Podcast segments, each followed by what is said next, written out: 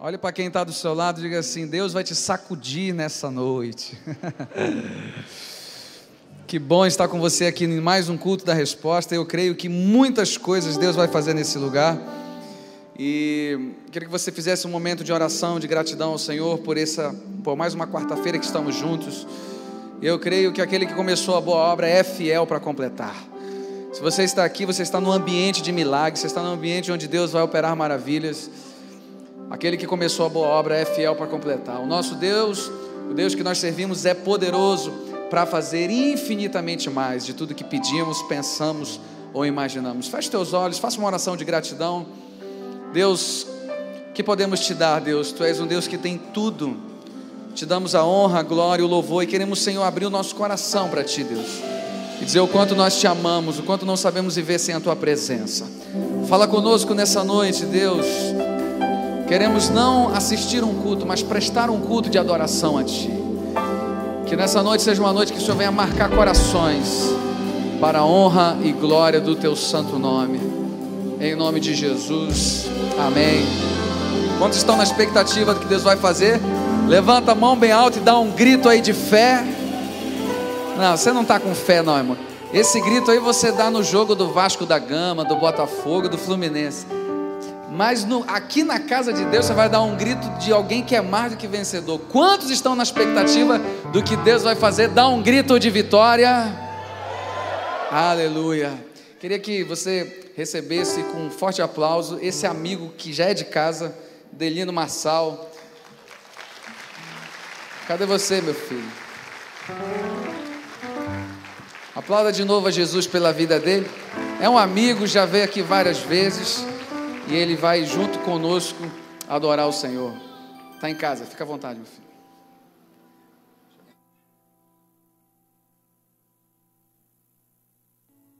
Graça e paz, amados. Que alegria poder retornar a esse lugar, essa casa de adoração. Sou muito grato de ter a amizade dessa igreja. Pastor Josué Valandro, meu amigo Felipe. Sempre uma alegria estar aqui. Expectativa alta, no que Deus irá fazer nesse tempo. Está vindo uma avalanche de vitória, de portas abertas, um avivamento sobre o Brasil.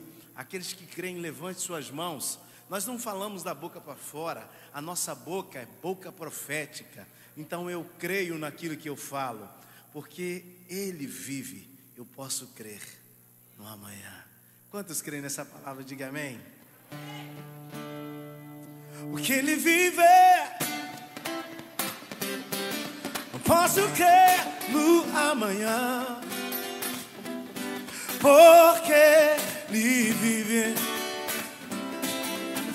Temor não há, não mesmo, igreja, mas eu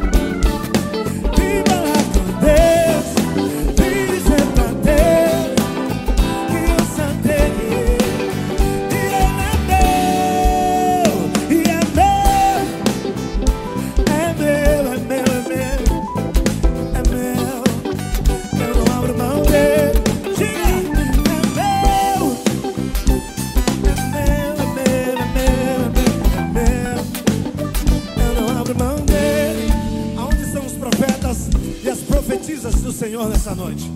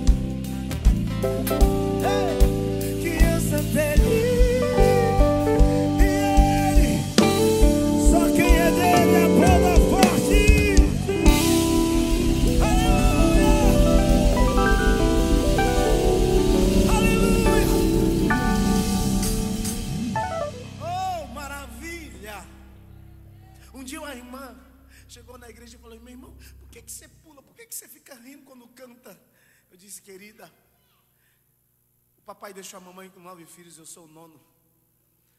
Pensa numa casa que tinha tudo para dar errado. Mas aí Jesus entrou na minha casa. Não tem como eu cantar triste. O que ele fez na minha casa me dá motivo para sorrir todos os dias, todas as horas. É por isso que eu profetizo sobre a sua vida hoje, enquanto nós estamos adorando aqui.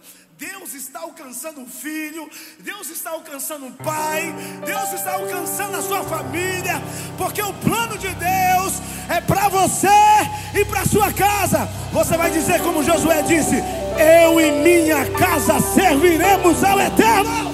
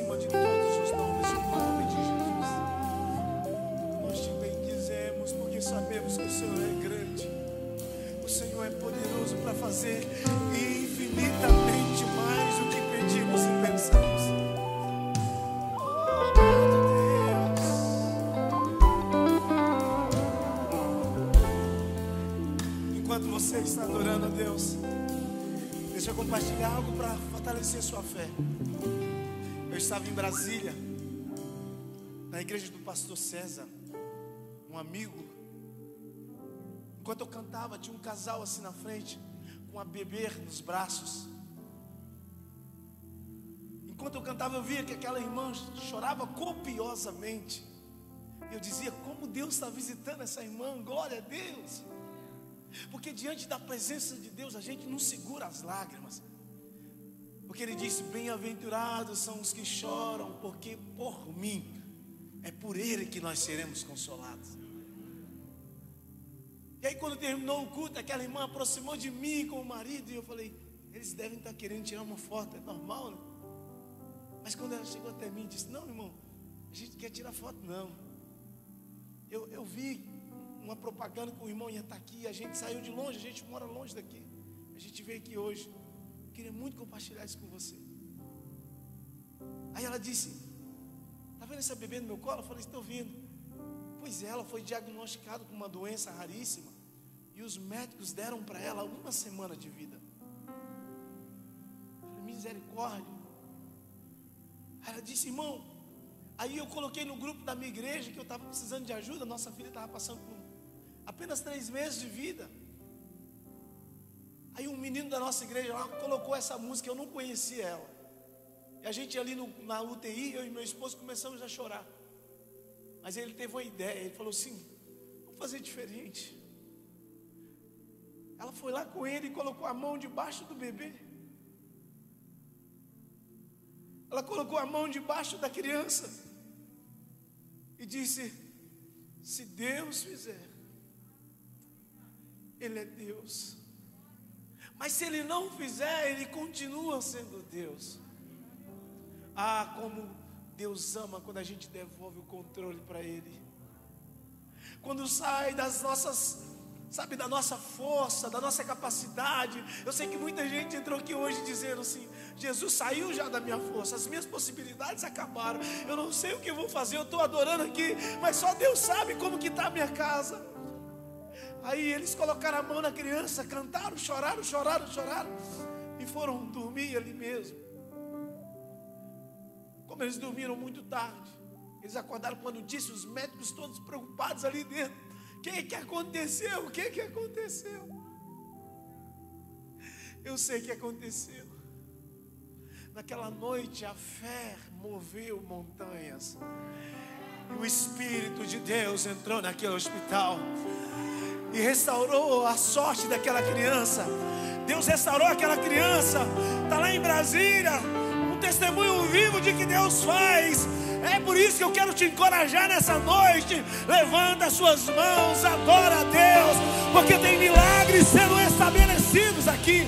Enquanto você adora, Deus está fazendo coisas impossíveis. Você não tem noção do que Deus pode fazer enquanto você adora.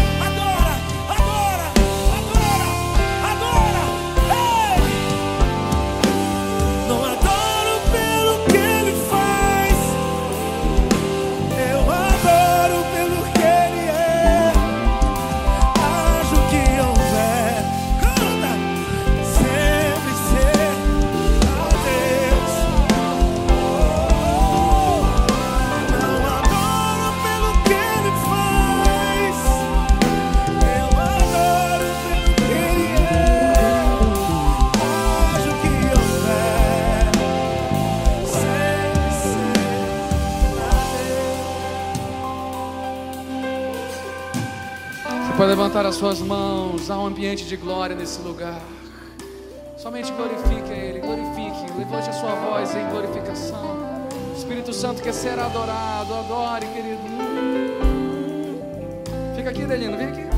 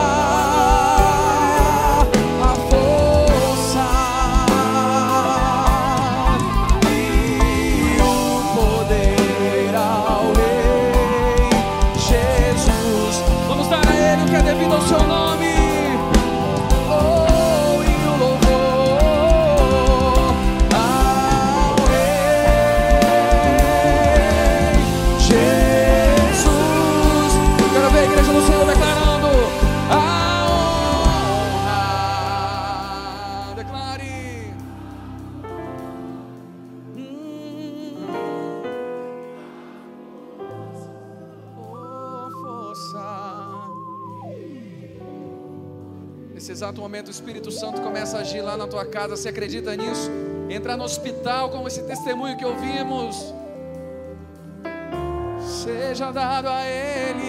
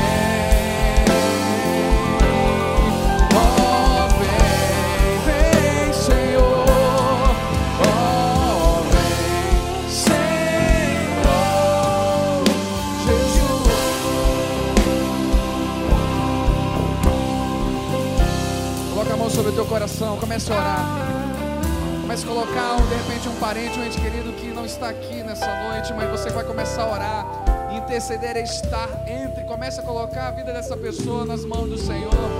Eu acredito em milagres. E a Bíblia diz que estes sinais acompanhariam os que creem. Se você crê em Jesus, esses sinais vão acompanhar. Deus visita os hospitais, visita cada casa, cada lar pelo poder que há no nome de Jesus. No teu nome há poder, Deus.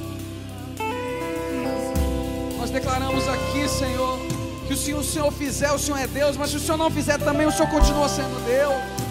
Nós não colocamos condições para a nossa fidelidade ao Senhor.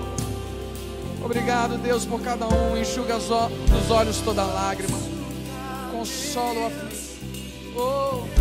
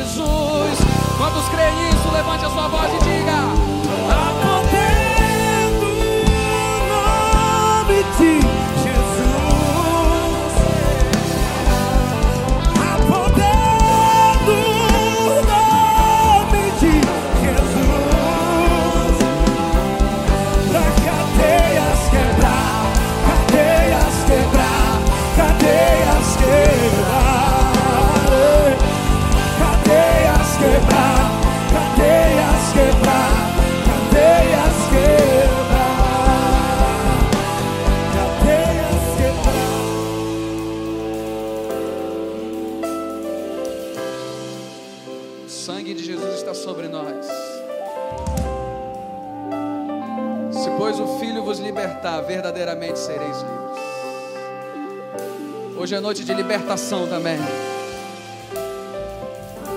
Todo espírito contrário à presença de Jesus está sendo retirado agora no nome de Jesus, porque nesse nome há poder. Nesse nome há poder para curar, para salvar, para libertar. Você crê nisso? Dê um forte aplauso ao nome de Jesus, o mais alto que você puder. Dê um grito de júbilo a Ele.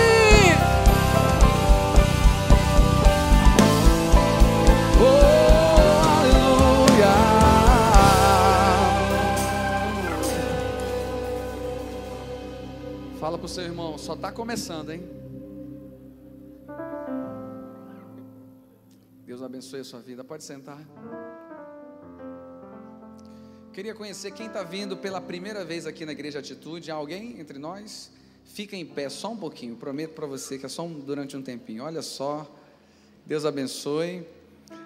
Tem mais um, adolescentes ali atrás, né? Gostaram, né? Mas jovens ali. Tem mais uns jovens ali. Muita gente, olha, a gente está tão. Não, não senta não, fica em pé, por favor. A gente está tão feliz com a presença de vocês. Tem uma senhora aqui. Depois que passa, tem mais uma senhora lá atrás. Mais, mais uma senhorita ali. Tem mais alguém? Depois dos 25 anos, a vista fica complicada, irmãos. Tem um jovem lá atrás também. Depois de Jesus Cristo, vocês são as pessoas mais importantes para a gente. A igreja vai aplaudir Jesus porque está tão feliz que vocês estão aqui. Voltem sempre, tá? Aqui é a casa de vocês, pode sentar. Tem vídeo? Então vamos assistir um vídeo.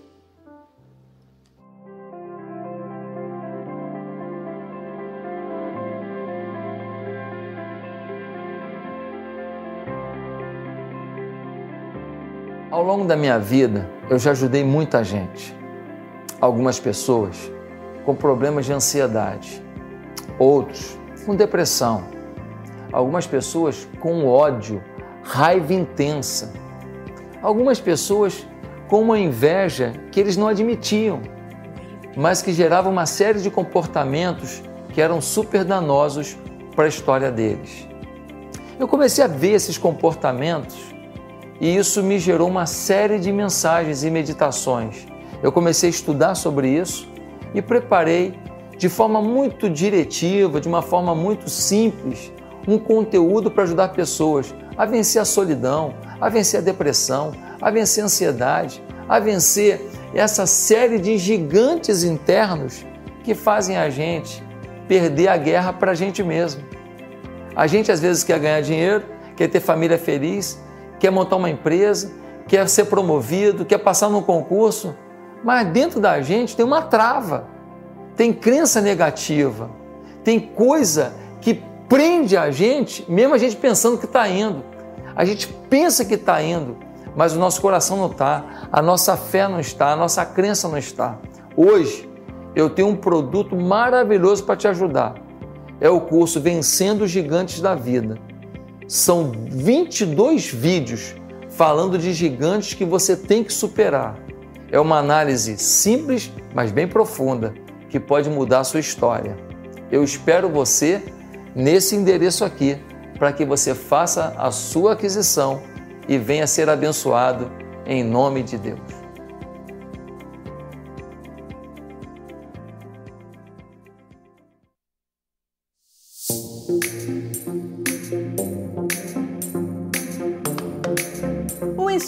Assistencial Atitude tem investido na construção de novos sonhos e futuros. No dia 10 de setembro, o pastor Josué Valando Júnior visitou as instalações do projeto Mais Que Vencedores em Itaboraí, que assiste alunos que vivem hoje o desafio de abandonar velhos hábitos e vícios para se reintegrarem às famílias e à sociedade.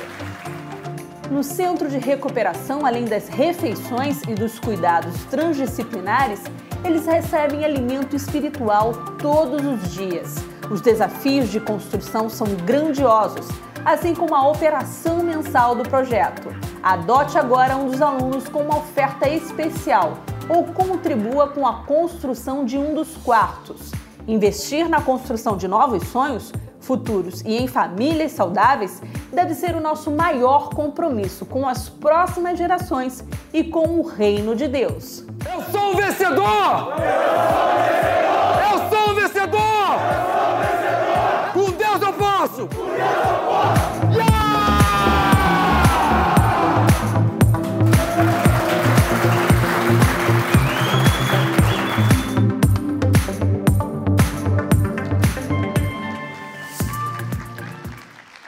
Yeah! pastor José. Isso é para motivar uma equipe que está se recuperando, graças a Deus. Essa é a obra que a nossa igreja tem feito. O que você tem feito?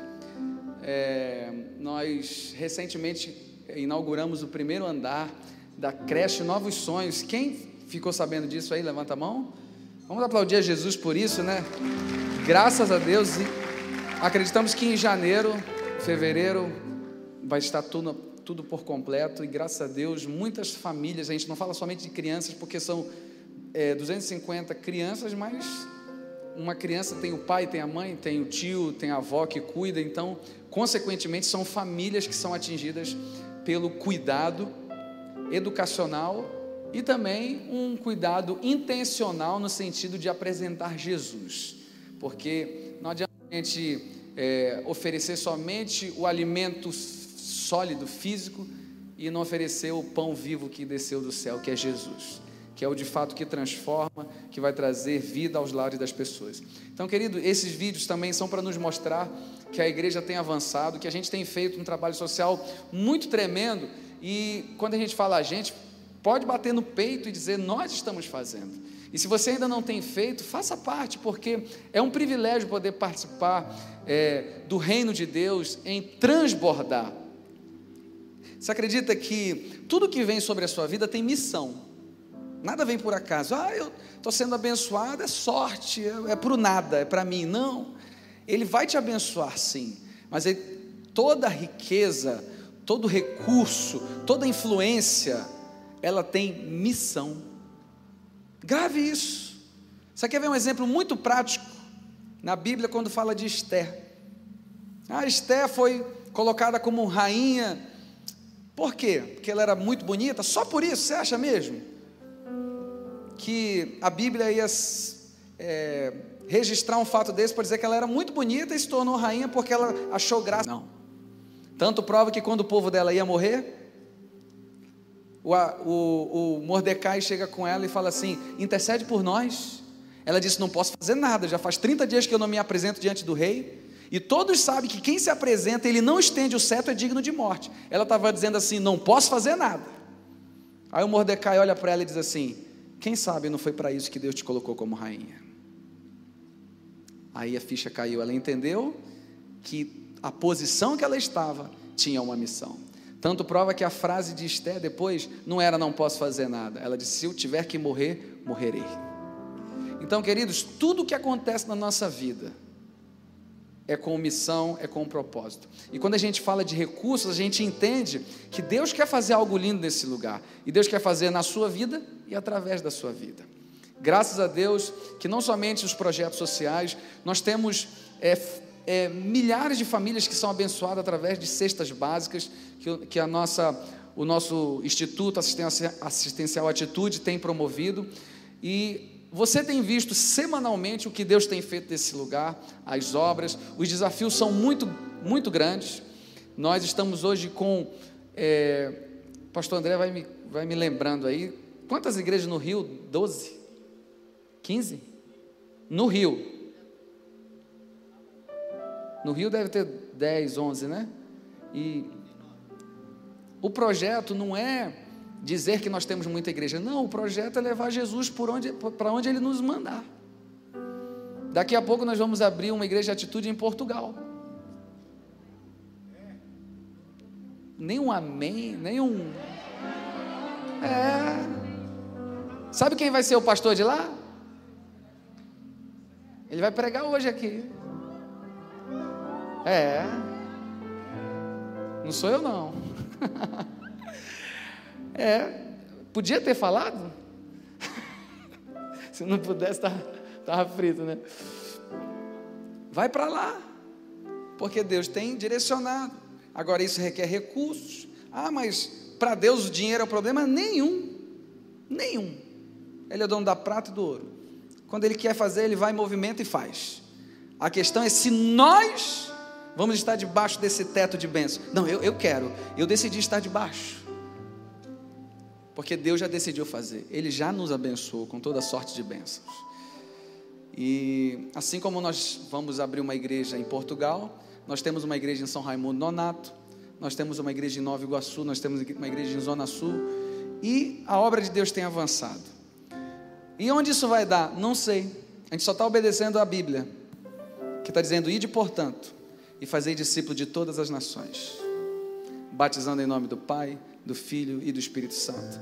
Aí no versículo 20 do, do, do capítulo 28, após o 19, vai dizer: E eis que estarei convosco todos os dias até a consumação do século. A certeza é de que Deus está nisso. Ele já decidiu, ele está nisso. E assim como Moisés declarou, a gente pode dizer: Senhor, não nos faça subir nesse lugar se o Senhor não estiver conosco. Mas uma coisa você pode ter certeza: aqui é um solo fértil. Deus tem abençoado esse lugar. Muitas pessoas têm dado testemunho na área financeira de milagres que durante a pandemia viveram, que eram para quebrar, e Deus fez milagres.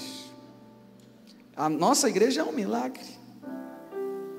Você é um milagre. Você toma posse disso? Você é um milagre. Talvez você não esteja vendo hoje, mas como eu preguei quarta-feira passada, você não anda pela vista, anda por fé. Você tem visão. Então, queridos, Falar de dinheiro aqui é constrangimento zero, porque nós, na verdade, estamos falando de amor, nós estamos falando de generosidade. E quando um povo entende isso, ele se une. E quando há o poder da concordância, o céu é o limite. Não tem quem pare. Tanto prova que Deus teve que confundir o povo em relação à Torre de Babel, porque eles queriam chegar ao céu. E eles iam chegar. Porque eles concordaram com aquilo. Então, se nós concordarmos que nós vamos, através do nome de Jesus e das estratégias que Ele tem nos dado, alcançar o mundo, assim será. Mas o que Deus quer fazer é além disso, Ele quer abençoar a sua vida. Quem sabe não foi para isso que Ele colocou esse recurso em tuas mãos? Para que você seja um dizimista fiel. Dízimo é 10%. Ah, foi a igreja evangélica que inventou? Não, está na Bíblia. 10% daquilo que vem sobre você. Tem gente que diz assim: vou perder 10 mas tem gente que pensa assim: vou santificar os 90. Aí que está a diferença, irmão. É como você vê. Você não perde 10, você abençoa os 90. Você não permite que o gafanhoto toque. É a bênção. É a única área da Bíblia que Deus permite ser desafiado, é a área da finança. Você sabia disso? Ele diz assim: e fazei prova de mim. Olha só, faz prova de mim, se eu não vos abrir a janela dos céus e derramar bênção sobre vós. Você não vai ver em nenhuma outra área Deus se permitir ser desafiado, mas nessa ele, ele, se, ele se permite ser desafiado. Jesus nos evangelhos falou muito sobre dinheiro, talvez para nos alertar, não nos apegarmos tanto a isso, e sim, e sim sermos generosos. A Bíblia diz: a alma generosa prosperará. Então, Delino, mais uma canção. Enquanto nós estivermos cantando, você vai ter a oportunidade de ofertar. Nós temos gasofilácios. Nós temos lá atrás máquina de débito e crédito. Você que está nos assistindo pela internet, nós temos aqui na sua tela as contas bancárias da igreja, é, Bradesco, Itaú, Santander, Banco do Brasil, tem Caixa Econômica, e você pode fazer transferência bancária. E tem um QR Code também, onde você pode aproximar seu celular, seu aparelho e ir direto para a de contribuição. Queridos, que Deus nos abençoe, vamos adorar e vamos ofertar.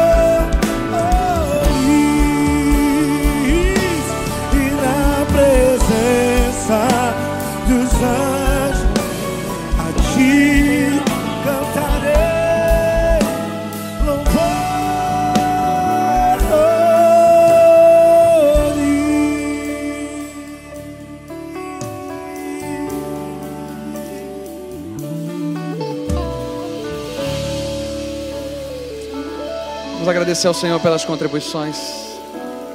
Senhor, graças te damos, Deus, porque tudo que o Senhor faz é muito bom. A tua vontade é boa, perfeita e agradável. Abençoa, Deus. Estende a tua poderosa mão sobre todos aqueles que generosamente ofertaram, devolveram o dízimo.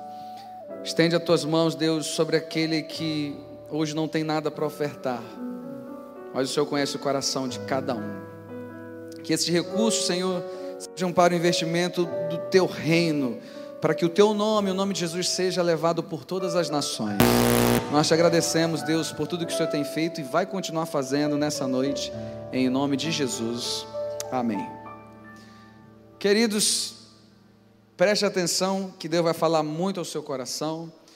E antes de eu passar a palavra para o pastor de Portugal, Ser forte e corajoso. Fala para quem está do seu lado, ser forte e corajoso. Deus é com você. Pastor André, é contigo. Glória a Deus. Agora vão ficar me chamando assim. Aleluia. Irmãos, estejam orando como os irmãos sempre têm orado por nós, porque mais um desafio se apresentou aí para o nosso ministério. E Deus tem falado nesses últimos dias de uma forma muito profunda conosco a respeito dessa, dessa obra naquele continente. Eu sempre insisto com os meus amigos, porque a reação das pessoas é: aê, hein, vai para Portugal. Eu digo: eu não estou indo de férias, não, estou indo evangelizar o povo lá. É diferente, totalmente diferente. Uma coisa é passear no lugar, né? Outra coisa é você não encarar as potestades que estão naquele lugar, é diferente. Totalmente diferente. E eu preciso das orações dos irmãos, porque é um país que, apesar de falar nossa língua, gostar de futebol e gostar do Brasil, eles não gostam muito do Evangelho. É 1% de cristãos. 1%. Um país cheio de idolatria, cheio de depressão, cheio de agressão familiar, cheio de, de uma distância enorme entre gerações. E temos um desafio muito grande. E, irmãos, só com o poder do Espírito Santo de Deus, para quebrar aquilo tudo e fazer um avivamento na Europa a partir de Portugal. Eu tenho certeza que os, aqueles que falam que a Europa é pós-cristã vão, vão ter que louvar o nome de Jesus ainda. Porque quando o Espírito Santo for derramado novamente naquele lugar, nós vamos ouvir notícias de que um avivamento está acontecendo ali. Em nome de Jesus. Então, continue orando por nós. Nós estamos indo para lá, não só para plantar a Igreja Batista Atitude em Lisboa, mas também para iniciar a missão Atitude Europa, né, de plantação de igrejas. Então, se eu fosse você, já começava a me matricular um curso de espanhol, de francês, de alemão, porque a gente vai precisar de pastores, né? E é contigo mesmo que eu estou falando, né? Você vai abrir mão de tudo, você vai largar isso tudo, vai deixar tudo para cá e vai lá falar de Jesus para esse pessoal, porque eu vou ficar de lá obedecendo a Jesus e orando para o Senhor da Seara enviar trabalhadores para a sua Seara. E óbvio que teremos é, pessoas do local, nativos, mas sempre nunca se esquecendo da nossa igreja e do celeiro de pastores que a nossa igreja é, né? principalmente para essa nova missão. O pastor Zé tem essa visão e eu creio que ainda teremos uma missão atitude África, teremos uma missão atitude Ásia, teremos uma missão atitude Oceania. Em nome de Jesus, uma missão atitude América Central, América do Sul. E nós vamos continuar falando do Evangelho de Jesus Cristo porque é para isso que a igreja foi feita. Amém? Glória a Deus por isso. Abra sua Bíblia no livro de Provérbios, no capítulo 4. Provérbios, capítulo 4.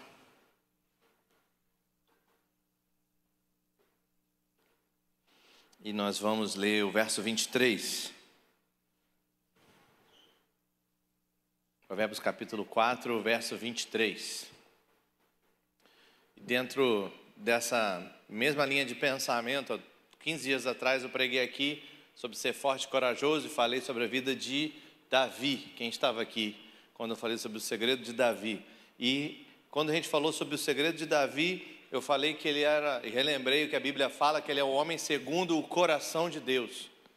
E aí, pensando sobre ser forte e corajoso, eu fico sempre pensando em como chegar lá, né? como conseguir chegar nesse lugar de ser forte, de ser corajoso, de ser uma pessoa realmente no centro da vontade de Deus. E esse verso falou muito ao meu coração. Diz assim a palavra de Deus. Na NVI diz assim: acima de tudo, guarde o seu coração, pois dele depende toda a sua vida. Vamos ler juntos? Acima de tudo, igual fazia na igreja antigamente, né? Né? Não era assim que fazia antigamente? Ali o texto. Vamos ler todos em uníssono, como dizia antigamente. Agora eu fui longe. Vamos ler juntos? Acima de tudo, guarde o seu coração, pois dele depende toda a sua vida. Amém. Glória a Deus. Alguém poderia dizer, ah, ele está falando aqui do, do, dos problemas cardíacos. Não, mas não é disso, desse coração que ele está falando. Sabe, queridos, na nossa vida, para a gente manter o controle sobre, sobre, todos os aspectos da vida cristã, é, a gente às vezes fica um pouco exaurido, parece até uma, uma, uma, uma atividade exaustiva. A gente começa a pensar assim: bom, para eu ser um bom cristão, eu tenho que cuidar dos meus relacionamentos familiares, eu tenho que cuidar dos meus relacionamentos fora da família, dos meus amigos, eu também tenho que, que cuidar do, do meu emprego, eu tenho que dar testemunho do meu emprego, eu tenho que trabalhar no ministério, eu tenho que ter o meu ministério, eu tenho que estar envolvido na minha comunidade, dar um bom exemplo na minha vizinhança, eu tenho que evangelizar alguém que precisa de Jesus, E quando eu começo a pensar na minha disciplina como cristão, eu tenho que orar, tenho que estudar a Bíblia, eu tenho que jejuar, eu tenho que testemunhar de Cristo, e a lista não acaba. E algumas pessoas ficam, ufa. Algumas pessoas chegam aqui na igreja e conhecem a atitude, começam a ver os ministérios e os eventos e as coisas que acontecem. E eu já tive a oportunidade de ter que aconselhar algumas pessoas, dizer, querido, não é para você fazer tudo, não, tá? Senão você não vive. A gente tem aqui ferramentas para você poder utilizar, mas a gente não quer que você fique aqui de segunda a segunda, porque a gente quer que você testemunhe onde você está, a gente quer que você testemunhe na sua casa, que você tenha uma vida plena e abundante como Jesus te prometeu. Mas é, a gente tem essas questões, a gente começa a ficar um pouco assim sobrecarregado com tudo isso, a gente fica pensando, é, mas o que Jesus falava? Jesus, quando você olha para ele, ele ilustra uma vida mais simples. Jesus ilustra uma vida mais simples, uma vida mais despreocupada. Assim, performance do cristão, performance do religioso. Quantas vezes eu vou à igreja, quantas vezes eu jejuo, quantas vezes eu oro, quantas páginas da Bíblia eu li, quantas pessoas evangelizei. Jesus, ele fala: olha, descansa em mim. Viva uma vida não irresponsável, mas uma vida sem preocupações, sem esse medo todo de não estar performando bem, se é assim que eu posso dizer. E Salomão parece reconhecer e parece ter reconhecido a chave para esse estilo de vida, quando ele diz assim para nós: Ei, guarda o seu coração, com diligência, com zelo, com dedicação, acima de tudo, pois do seu coração procedem as fontes da vida. A versão Almeida, revista atualizada, para mim, ela acertou precisamente quando ela traduziu assim: eu prefiro até a tradução da, da Almeida Revista Atualizada. Ele fala assim: sobre tudo o que se deve guardar, ou seja, sem abrir mão de tudo que você deve guardar, guarda o coração. Sobre tudo o que se deve guardar, guarda o coração, porque dele procedem as fontes de vida. Todos os assuntos da sua vida fluem como rios de uma única localização, o coração. E a forma como você cuida desse lugar, a forma como você cuida do seu coração, determina os resultados positivos ou negativos da sua vida. Veja bem, nós vivemos sempre nessa, nessa bifurcação, nessa encruzilhada diariamente, nesse lugar entre o que é mistério e o que já foi revelado entre o que eu ainda não sei e não entendo e entre aquilo que eu conheço e entendo. E o meu trabalho é qual, como cristão? Confiar no Pai Celeste, os, aquela parte que eu não entendo, os meus problemas e as situações que eu não compreendo, e assim focar naquilo que eu sei de verdade. Então, tenho coisas da minha vida que eu sei lidar e tem coisas que eu não entendo. As coisas que eu não entendo, eu entrego ao Pai Celeste. Eu digo, Senhor, eu não entendo isso aqui, mas eu sei que o Senhor cuida de mim. Eu não vou perder o meu coração por causa disso. Quantos estão entendendo? Meu sucesso em guardar o meu coração vai determinar a medida do avanço no reino de Deus que eu vou experimentar na minha vida. Isso é muito importante. Em outras palavras, a minha realidade interior frequentemente define a minha realidade exterior. Se o meu coração prospera, minha vida vai prosperar. Escrevendo a, a sua terceira carta, o apóstolo João vai dizer assim: Meu amigo, eu espero que a sua saúde prospere, assim como a sua alma prospera. Eu oro para que a sua saúde prospere, ou seja, o seu lado exterior prospere, assim como o seu lado interior prospera. Ele está dizendo que existe uma conexão entre a prosperidade do lado de fora da sua vida de você ser bem sucedido do lado de fora e você ser bem sucedido do lado de dentro. Você conseguir guardar o seu coração.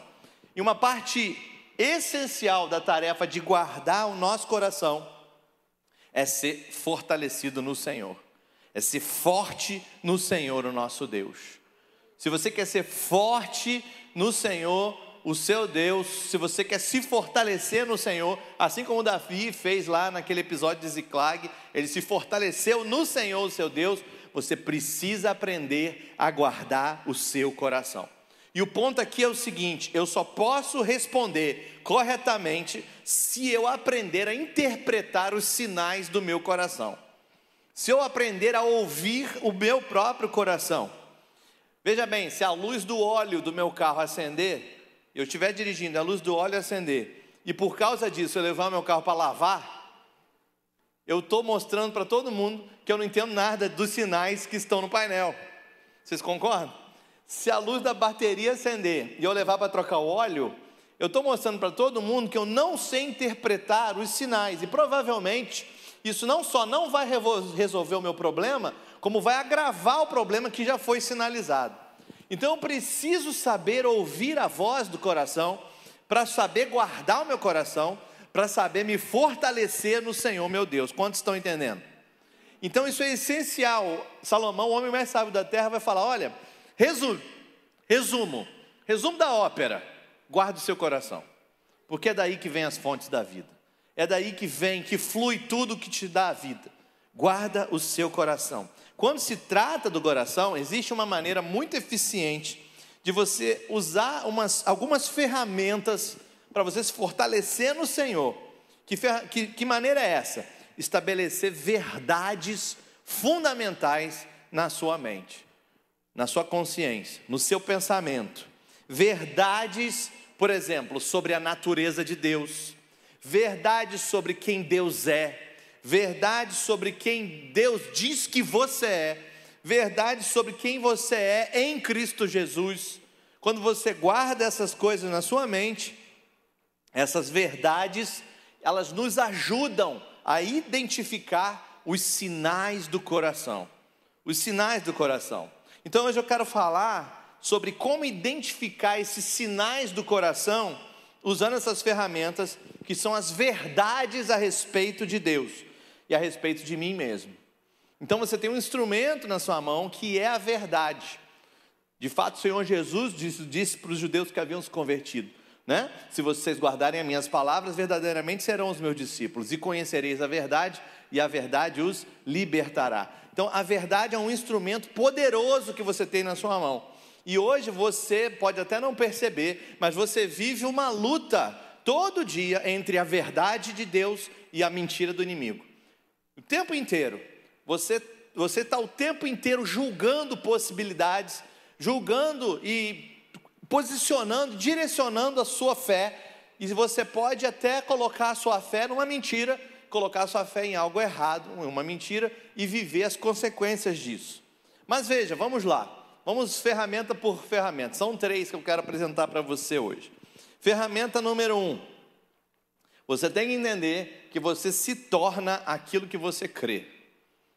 Como assim, pastor? Eu me torno aquilo que eu creio? É isso. Você sabia que o seu pensamento e o seu coração não estão só divididos por 30 centímetros, né?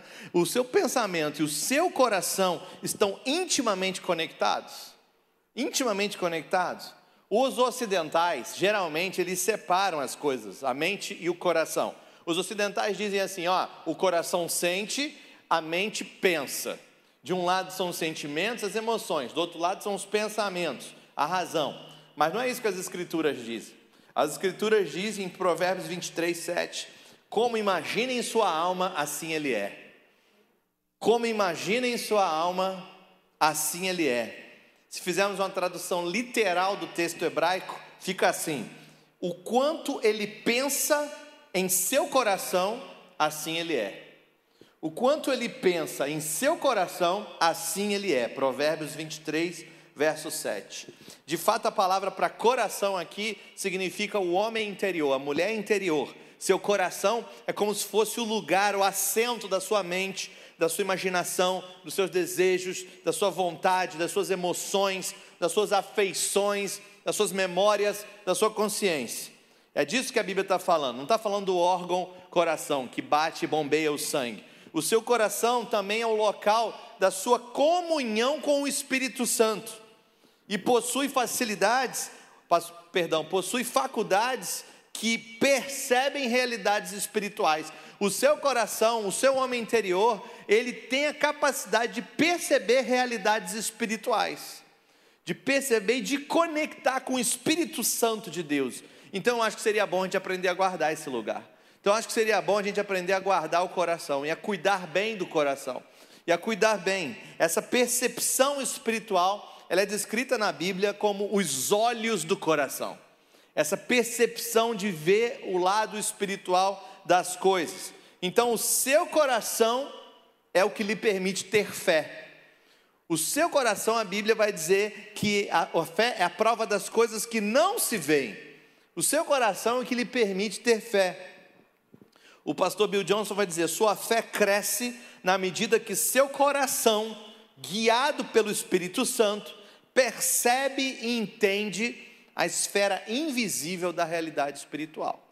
Quando seu coração começa a perceber e entender a esfera do invisível, e começa a ver com os olhos do coração. Então você só vai ver com olhos de fé quando você vê com os olhos do coração e não com os olhos da razão.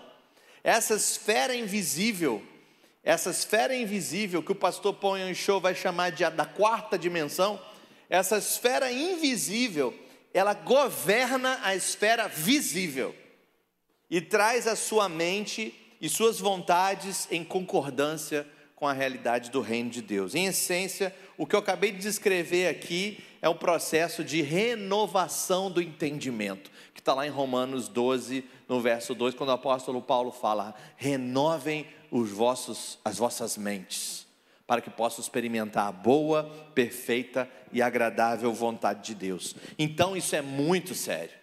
Cuidar do coração é muito sério. Por quê? Porque nossa concordância com uma realidade espiritual, dá permissão para aquela realidade fluir até as fontes da vida, o nosso coração.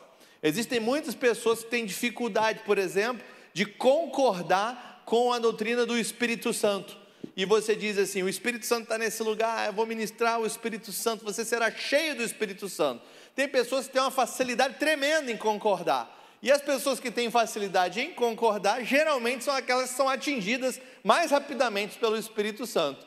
Aquelas que têm dificuldade em concordar são aquelas que ficam ali ilesas, elas entram e saem da mesma forma.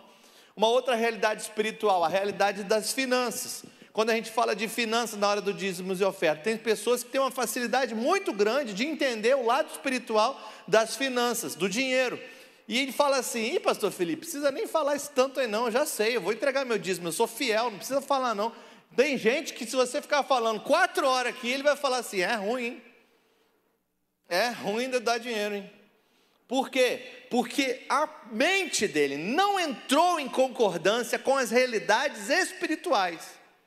Chega um certo momento que a realidade espiritual bate com a questão da razão.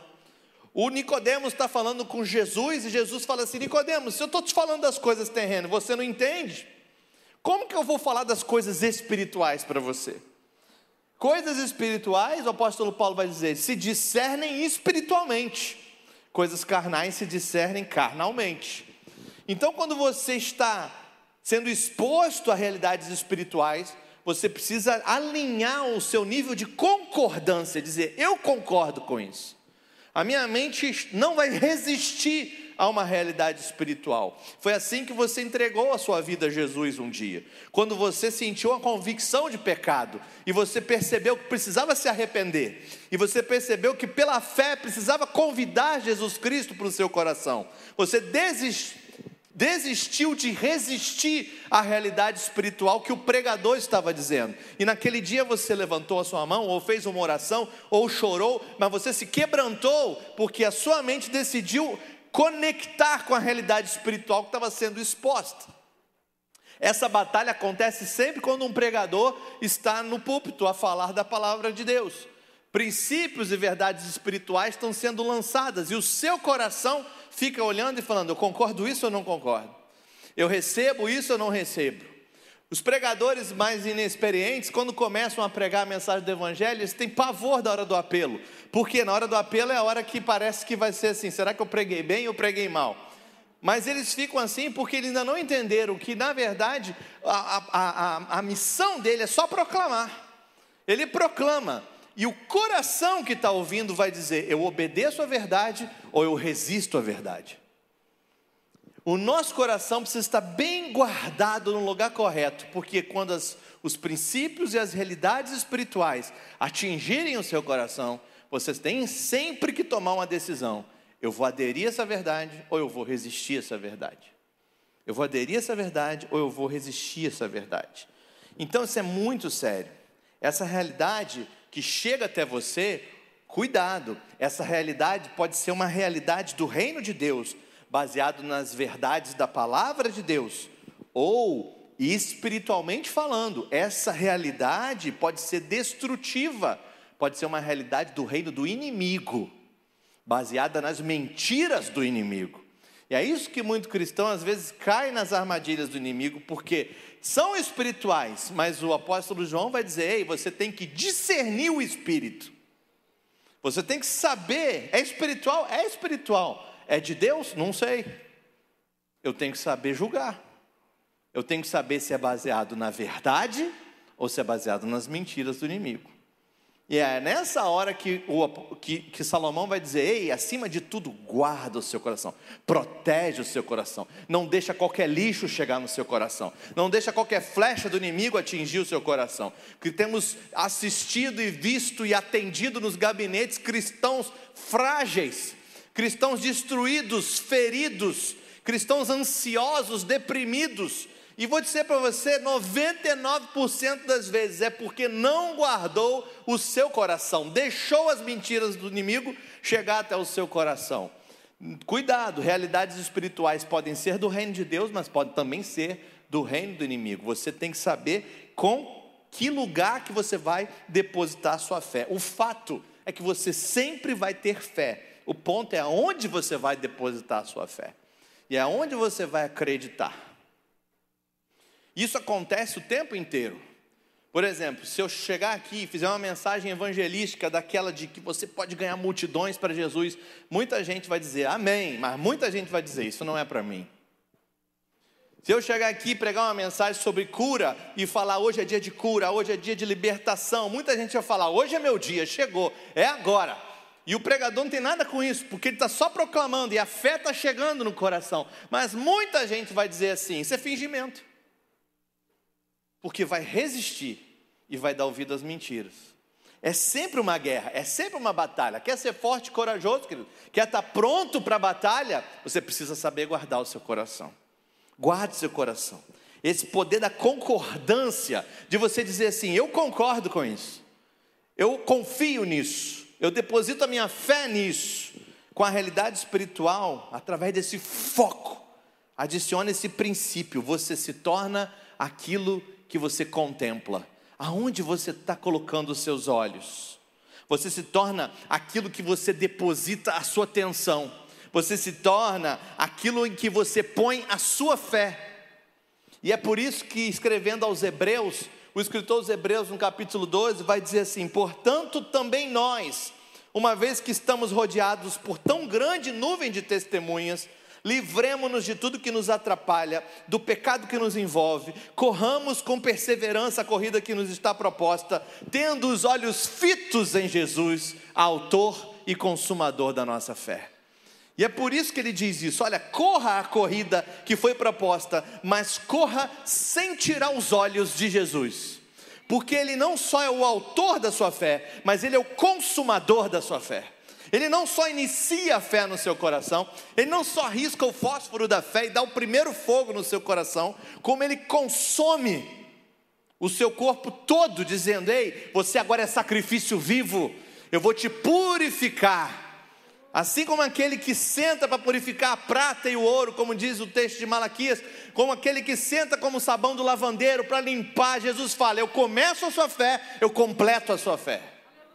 E você precisa então não tirar os olhos dele, porque você se torna aquilo que você está olhando. Nosso objetivo é sustentar os nossos olhos nele. Se você quer entender quem você é, querido, se você quer entender qual é o seu propósito de vida, muita gente chega para a gente, pastor, qual é o meu propósito de vida? O que, que Deus quer que eu faça? Você quer entender isso? Você quer entender quem você é, sua identidade? O seu propósito de vida, você precisa ter uma revelação maior sobre quem Jesus é. Quem Jesus é. Não tire os olhos dele, pois é Ele que vive em você. É Ele que vive em você, Ele é a exata representação do Pai, cuja imagem nós fomos criados. Olhar para Jesus, querido, olhar para Jesus não é simplesmente ler a respeito de Jesus. Olhar para Jesus não é simplesmente conhecer fatos a respeito da vida de Jesus. Muitos ateus conhecem fatos a respeito da vida de Jesus. Muitos historiadores se debruçam sobre a vida de Jesus e sabem até mais do que vocês sobre detalhes históricos da vida de Jesus, mas não é isso que importa. Não é disso que estamos falando. Ele morreu para que o mesmo espírito que estava nele e sobre ele, capacitando ele a ouvir e, e ver tudo o que Deus falava e fazia, ele morreu para que esse mesmo Espírito pudesse ser enviado para habitar em nós. Foi para isso que ele morreu. E a verdade é que cada crente tem acesso à presença manifesta de Deus através do Espírito que Jesus Cristo derrama. Não tirar os olhos de Jesus e conhecer mais de Jesus, é entrar em sintonia com esse Espírito que Ele deu. Ele deu do seu próprio sopro, Ele deu da sua própria essência, Ele deu do seu próprio pneuma ragion, é o Espírito Santo de Deus. Ele derrama o seu azeite sobre você e diz: Você tem agora o meu DNA, você agora faz parte da minha família, você precisa me conhecer para você se parecer comigo. Eu sou o irmão mais velho, você é herdeiro e co-herdeiro comigo. Você tem que ser da mesma família, nós temos que ter traços parecidos, nós temos que estar parecidos uns com os outros. Eles têm que olhar para você e lembrar de mim. Isso é não tirar os olhos fitos de Jesus, os olhos fitos em Jesus, os olhos travados em Jesus, cravados em Jesus. Prossigo para o alvo da soberana vocação, olhando para o Cristo. Não olho para trás, olho para Cristo. Não olho para lugar nenhum. Gálatas 6,14 diz: Jamais irei me gloriar em outra coisa senão na cruz de Cristo. Eu não tiro os olhos de Cristo. Eu guardo o meu coração assim, porque eu conheço a Cristo. E ele vai dizer aos Filipenses: Eu quero conhecer a Cristo, o poder da Sua ressurreição. Eu quero conhecê-lo. Por que, que Paulo está dizendo isso? Porque ele entendeu que cada vez mais, quanto mais ele conhece a Jesus, mais ele conhece a si mesmo. Porque ele fala: Vivo não mais eu, mas Cristo vive em mim. Se você quer se conhecer, você precisa conhecer a Jesus, porque foi Ele que veio habitar em você. E para guardar o seu coração, não tire os olhos de Jesus. Não tire os olhos de Jesus. Mas em segundo lugar, ferramenta número dois, você precisa aprender a concordar com o invisível. Concordar com o invisível, com aquilo que você não pode ver, com aquilo que você não pode comprovar. Você precisa concordar. O inimigo sabe que a nossa fonte de poder, que nos conecta com o nosso propósito em Cristo Jesus, é a comunhão com o nosso Senhor. Ele sabe disso. Então o que o inimigo faz? O que ele visa? Ele visa nos distrair e nos fazer focar em outra coisa qualquer. Então você passa o seu dia pensando na arrumação da sua casa. Você passa o seu dia pensando na pandemia. Você passa o seu dia pensando que o auxílio emergencial já está acabando. Você passa o seu dia pensando nessas coisas. Eu, quando era menino, adolescente, eu passava o dia inteiro pensando no Flamengo.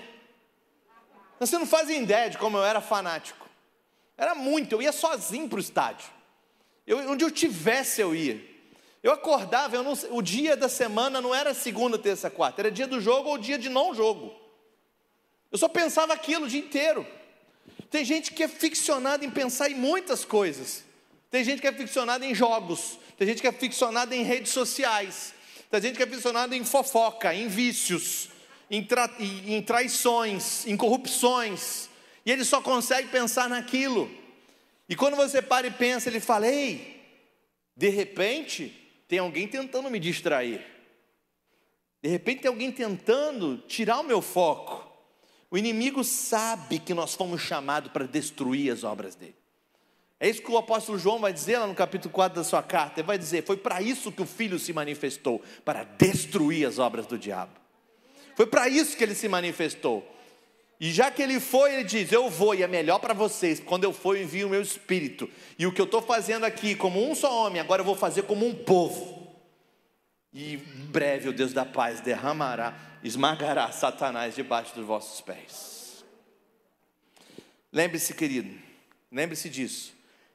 A realidade inferior que nós podemos ver, a realidade inferior que nós podemos ver, sempre vai ter que ceder ao poder maior da realidade superior do reino de Deus. Sempre. Quando acontece uma cura, não é algo para você ficar, oh, não, é isso aqui, ó.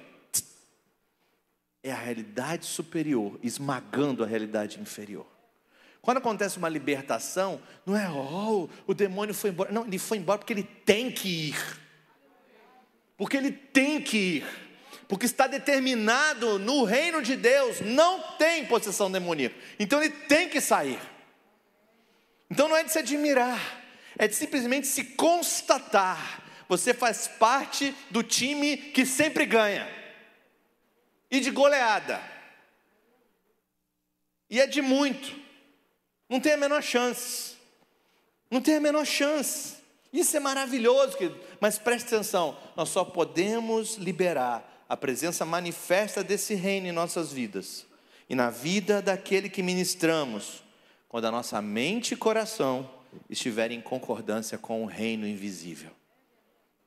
Só quando a sua mente e coração estiver em concordância com o reino. Lembra do que disse o Senhor Jesus em Lucas capítulo 17?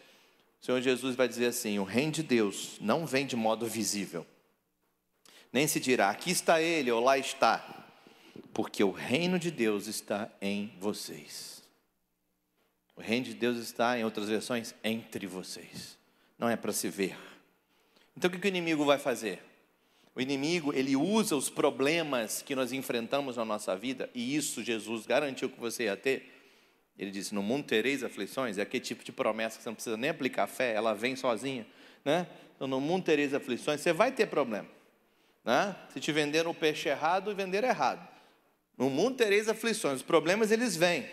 Ele usa os problemas, o inimigo vem, ele usa os problemas que enfrentamos na nossa vida para proferir acusações e intimidações contra nós com suas mentiras. E é nessa hora que você tem que guardar o coração. É nessa hora que você tem que guardar o coração.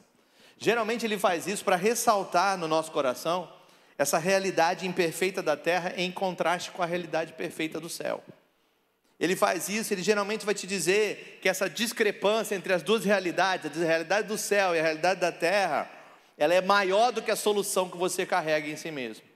E você começa a se diminuir e dizer: Isso não é para mim, eu nasci para sofrer mesmo, é desse jeito. E o inimigo começa a jogar as mentiras. E é, não é que a gente às vezes gosta. E a gente pega aquele negocinho e fica de estimação. Fica de estimação, a aflição de estimação. Já viu? Tem muito. Você nunca ouviu, não? A gente ouve o tempo inteiro. A pessoa chega para você e fala assim: Essa é a minha dor nas costas. Mas como assim sua? Você comprou ela? É, a minha diabetes. Cria até assim um carinho pela coisa, sabe? A minha pressão alta. A pessoa se apresenta para você, antes de falar o sobrenome, ela fala da pressão alta. Oi, tudo bem? Eu sou alérgico à lactose. Eu não perguntei nada, por que você está falando? Não, porque vai, né? Queridos, às vezes a gente se, se acostuma com essa realidade, com essa discrepância do reino dos céus, do reino da terra, e o diabo fala assim: ah, isso não é para você, isso está muito longe, isso é um milhão, esse cara ganhou na loteria, por isso que ele foi curado. Em outras palavras, ele vai diminuindo o poder do Espírito de Deus, e não é que a gente acredita. E ele vai dizendo: ei, não é assim não, é de vez em quando. É só quando Saturno estiver alinhado com Marte, a Lua estiver passando na frente. E você, não é que a gente acredita, a gente diz, é mesmo, né? Estou tanto tempo pedindo e não recebo. E o diabo ele vai fazendo isso, para simplificar. O inimigo usa mentiras para fazer o problema parecer maior do que a solução que você tem. E para você salvar disso, você precisa guardar o coração. Guarda o coração. Guarda o coração. Lembre-se que no momento de confronto entre essa realidade visível e a realidade invisível do reino de Deus, Deus tem uma agenda, o inimigo tem uma agenda, a questão é de que lado que você vai estar. Então nós mostramos para Deus que Ele pode confiar mais do seu espírito para nós quando nos fortalecemos nos testes da vida. Podemos ou a gente pode dizer, não, essa é uma, é uma aflição que foi Deus que enviou. E aí você vai e cai na amargura, e aí você vai cair na dúvida, você cai na incredulidade, na ansiedade, no desapontamento e fica decepcionado com a igreja, com seus irmãos, com seu pastor, com o cristianismo e abandona. Simplesmente porque deu ouvido a uma mentira e não guardou o seu coração. Queridos, não deveria haver dúvida nenhuma em quem confiar. Quem liga para a agenda do inimigo, irmãos? Quem dá bola para a agenda do inimigo? A agenda de Deus é gloriosa. A agenda de Deus é o próprio amor e propósito de Deus para nossas vidas. A agenda de Deus é tão grande para nós, as outras coisas nem se comparam. O apóstolo Paulo vai dizer em Romanos 8, 18: Porque para mim tenho certo que as aflições do tempo presente não são para ser comparadas com a glória que em nós há de ser revelada. Não é para comparar não é para dar bola para a agenda do inimigo, é para falar: eu não vou cair nessa, você não vai me tirar de trouxa. É horrível quando você está fazendo uma prova e você fala: hum, errei essa questão, era uma pegadinha, eu caí. E o inimigo ele fica o tempo inteiro tentando jogar umas pegadinhas, umas cascas de banana, para ver se você cai. Ei, cadê o povo esperto? Cadê o povo atento? Cadê o povo zeloso, diligente? Vai falar: ei, eu não caio nessa mais. Agora eu estou amadurecendo. Agora eu sou forte e corajoso. Não vai me levar nessa mais. O problema pode vir. Eu vou passar por ele. O problema pode vir. Eu vou sair mais forte dele. Porque você precisa entender, querido, a ferramenta 3, os desafios da vida são para nos fazer crescer. Quer guardar o seu coração? Os desafios da vida são para fazer você crescer. No meio da dificuldade, um desafio da sua vida, seja forte e corajoso. Guarde o seu coração. Você vai falar, é fácil falar, pastor.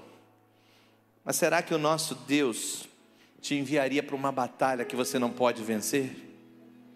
Será que Ele faria isso? Será que o nosso Deus, só para o seu deleite, enviaria você para uma batalha para te ver sofrer? Esse é o seu Deus? Esse não é o Deus da Bíblia. Porque Deus amou o mundo de tal maneira. Esse é o Deus que ama. Esse é o Deus que Jesus ensinou a gente a chamar de Pai. Ele não te via para uma batalha para você perder. Não. As dificuldades da nossa vida expõem o grau em que confiamos no nosso Deus. Essa é a essência da fé.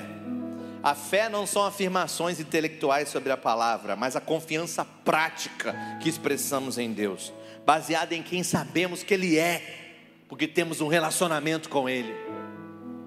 Tá tudo ao contrário, você diz, mas o meu Deus me deu uma palavra. Tá tudo ao contrário, você diz, mas o meu Deus suprirá as necessidades. Tá tudo ao contrário, você fala, mas o Senhor é o meu pastor e nada me faltará. Está tudo ao contrário, mas você fala assim, mas a palavra diz que eu, como esposa, santifico o meu marido. Está tudo ao contrário, mas você diz assim, ei, a palavra diz, você, sua casa será salvo. Você se apega no seu Deus. E as mentiras de Satanás esbarram no escudo da fé que você tem. E a sua fé tem que ser maior, e maior, e maior, e cada vez maior, para você guardar o seu coração. Sabe para que serviam os escudos antigamente? Para guardar o coração.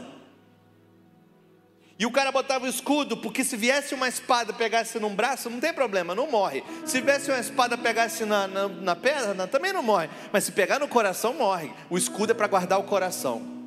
E o apóstolo Paulo vai dizer: Ei, você precisa usar o escudo da fé, com os quais você vai conseguir apagar as certas inflamadas do maligno.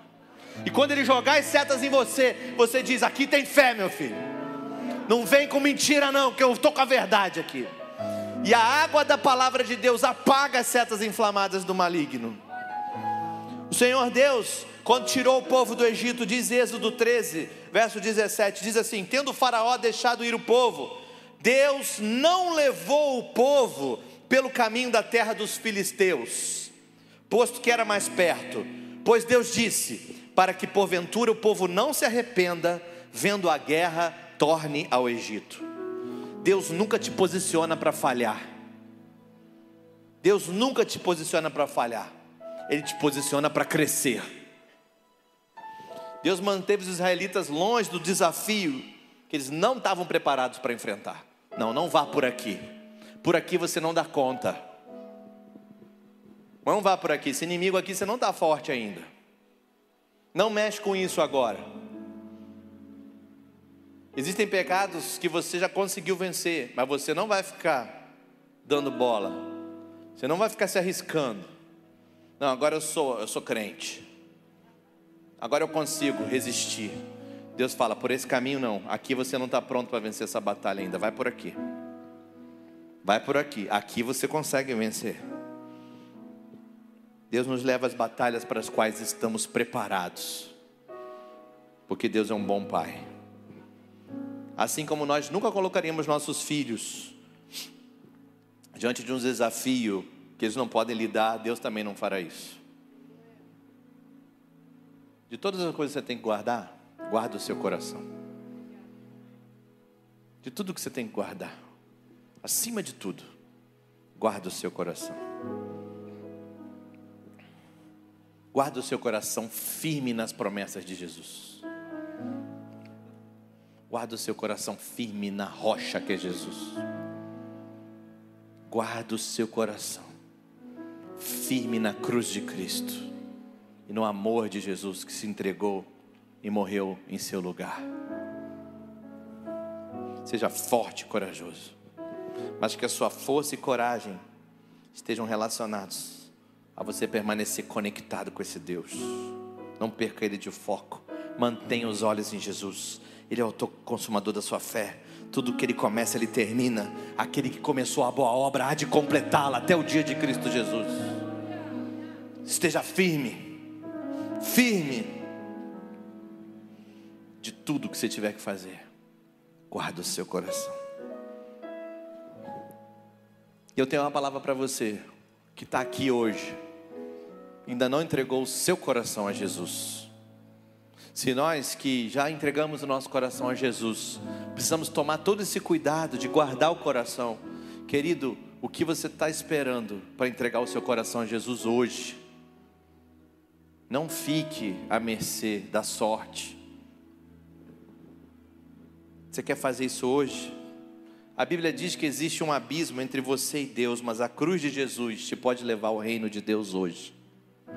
A sua salvação depende de você se arrepender de seus pecados, depositar a sua fé, a sua confiança em Jesus e chamá-lo de seu Senhor e seu Salvador.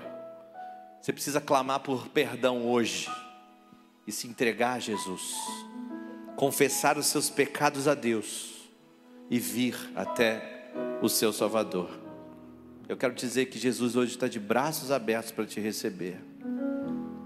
Ele quer hoje fazer uma cirurgia de transplante de coração em você. Diz a palavra de Deus que Ele tira o coração de pedra e coloca um coração de carne no lugar. Diz a palavra de Deus que Ele restaura a sua vida, que você se torna nova criatura toda vez que Jesus Cristo atinge o coração de um pecador ele não mais é chamado assim, mas Jesus agora o chama de filho, chama de herdeiro, chama de santificado pelo sangue do Cordeiro. E eu tenho a boa notícia para te dar, a boa notícia do Evangelho, para o pecador arrependido, existe perdão da parte de Deus, por meio da graça do nosso Senhor Jesus Cristo. Você quer se entregar a Jesus hoje? Você quer se entregar a Jesus Cristo hoje? Faça uma oração aí no seu lugar. Comece a clamar aí no seu lugar. A igreja, feche seus olhos. Comece a clamar. Porque uma obra de salvação está sendo realizada hoje. Igreja, comece a interceder. Mas se o Espírito Santo descer sobre você agora, te dando uma convicção de que também você precisa se arrepender de algum pecado, não deixe para outro dia, confesse hoje palavra de Deus diz no Salmo 66: Se eu guardar e acalentar o pecado no meu coração, Deus não me ouvirá. Você quer guardar o seu coração, mas hoje, antes disso tudo, precisa que o Espírito Santo faça uma obra purificadora no seu coração. E eu quero te convidar a confessar os seus pecados diante do seu Pai agora. Confesse Ele agora, chora os seus pecados diante dele, se arrependa desses pecados e diga: Senhor, purifica o meu coração. Espírito Santo de Deus, põe o seu selo nessa palavra, põe o seu testemunho nessa palavra, que o seu sinal seja um sinal de salvação nessa noite, e que pessoas hoje se entreguem diante de Jesus, clamando por misericórdia, clamando por salvação. Você quer receber a salvação de Cristo Jesus na sua vida? Eu quero te pedir que você levante a sua mão bem alta, eu quero orar por você. Deus te abençoe, Deus te abençoe. Mais alguém? Deus te abençoe, Deus te abençoe, Deus te abençoe. Aqui no meu lado direito, Senhor, eu preciso de salvação. Eu preciso do meu coração puro. Deus te abençoe, Deus te abençoe. Eu preciso sair daqui justificado. Deus te abençoe, Deus te abençoe, Deus te abençoe. Não importa quanto tempo de igreja, não importa qual igreja você já passou, diante do Espírito Santo de Deus, que é santo, santo, santo. Hoje é dia de confessar o seu pecado colocar o seu coração nas mãos de Jesus e dizer: Eu me arrependo dos meus pecados, eu confesso os meus pecados, eu te chamo de Senhor e Salvador da minha vida. Eu quero pedir a todos que levantaram as suas mãos, que fiquem de pé no seu lugar. Eu quero orar por você. Fique de pé. Fique de pé. Eu quero dar uma bênção especial para você agora. Fique de pé. Glória a Deus. Pode ficar de pé. Fique de pé. Nós temos pessoas que vão orar por você. Os nossos líderes de célula se você, isso, glória a Deus. Se você está aí, é líder de célula, vai lá até ele. Pode ter gente lá no fundo. Fique de pé no seu lugar. Hoje é dia de salvação. Hoje é dia de restauração. A Bíblia diz, o Senhor Jesus diz assim: Todo aquele que vier a mim, de maneira nenhuma o lançarei fora. De maneira nenhuma o lançarei fora. Não existe mensagem mais poderosa que a mensagem do Evangelho. Você precisa guardar o coração, mas você precisa ter o coração restaurado hoje, renovado hoje, purificado hoje, santificado hoje. Quer ser forte corajoso, querido? Começa do princípio, guarda o teu coração. Ei, crente, caiu uma convicção de pecado na sua vida, deixa eu te avisar uma coisa: não resista, confesse agora o seu pecado. Você não sabe o que pode acontecer amanhã. Confesse agora o seu pecado. O Senhor Jesus Cristo falou: Louco, essa noite te pedirão a sua alma, e para quem será? O Senhor Jesus Cristo vai dizer naquele último dia: Ei, nunca vos conheci. Jesus te conhece, o seu coração está totalmente purificado. Confesse o seu pecado. Tinha um hino antigo que falava assim: Pecador, confessa e chora. Joel capítulo 2, verso 2, o Senhor Deus vai falar através do profeta: Ei, voltem-se para mim com lamento, choro, confissão de pecados, não rasguem as suas vestes, rasguem os seus corações, rasguem os seus corações. Está na hora da igreja voltar ao primeiro amor, está na hora de você reafirmar o seu compromisso com Jesus, está na hora de você parar de ser um crente nominal e ser um crente de verdade com o selo do Espírito Santo na sua vida. Temos precisando de mais homens lá no fundo para orar. Tem mais homens líderes de célula? Pode ir lá no fundo. Lá no fundão, lá, lá com, tá com o braço levantado. Vai lá, dá uma corrida lá, Alfredo. Isso, glória a Deus. Você que está orando pela vida, enquanto a gente está orando por você, pegando seus dados, nós vamos cantar uma canção. E aí, depois que a gente cantar a canção, eu vou orar para a gente terminar o nosso culto de hoje.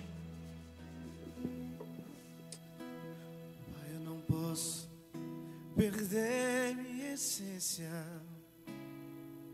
nem querer viver de aparência. Pai, eu preciso viver o que a palavra diz, não esquecer da minha raiz. Pai, fui gerado na simplicidade, não posso viver de vaidade. Ai, um pedido eu preciso fazer. Não me deixe esquecer de onde saí, pra que eu vim. Seu propósito eu preciso cumprir. Guarda meu coração, guarda meu coração.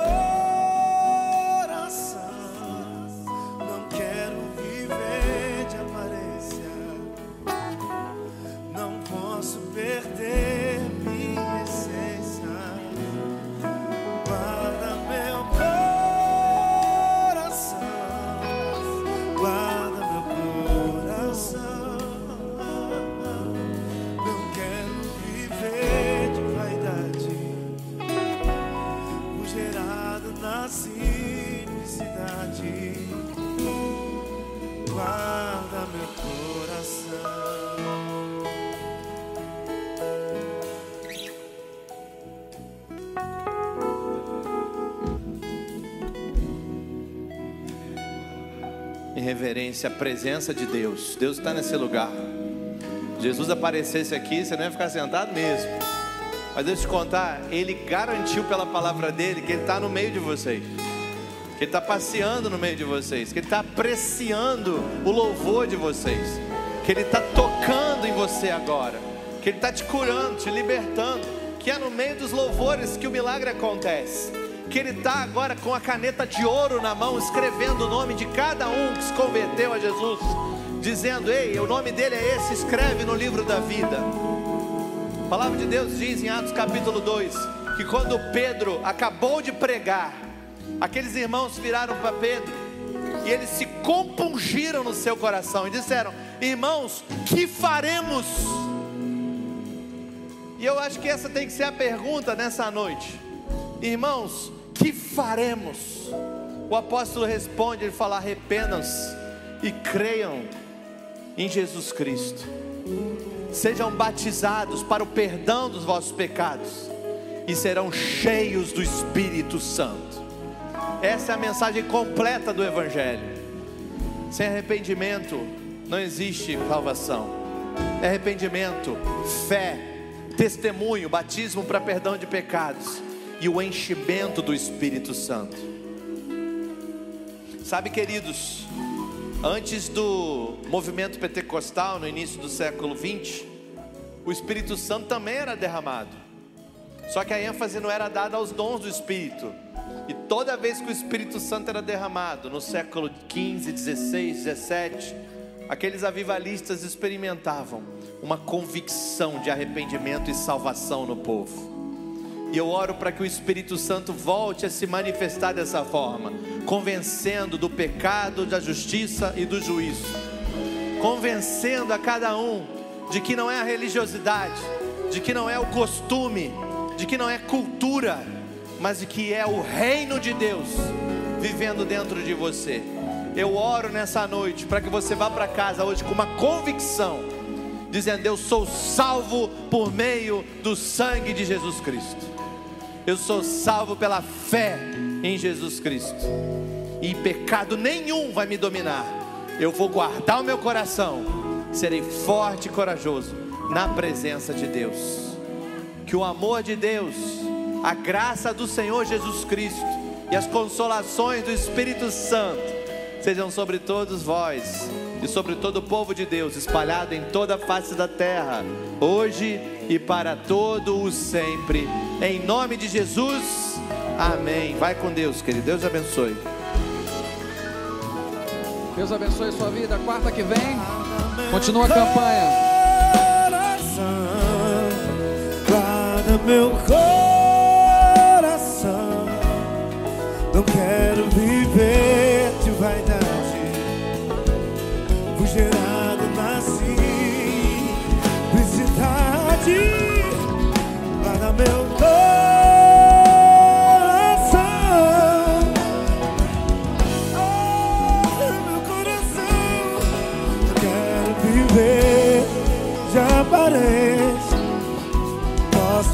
perder minha essência.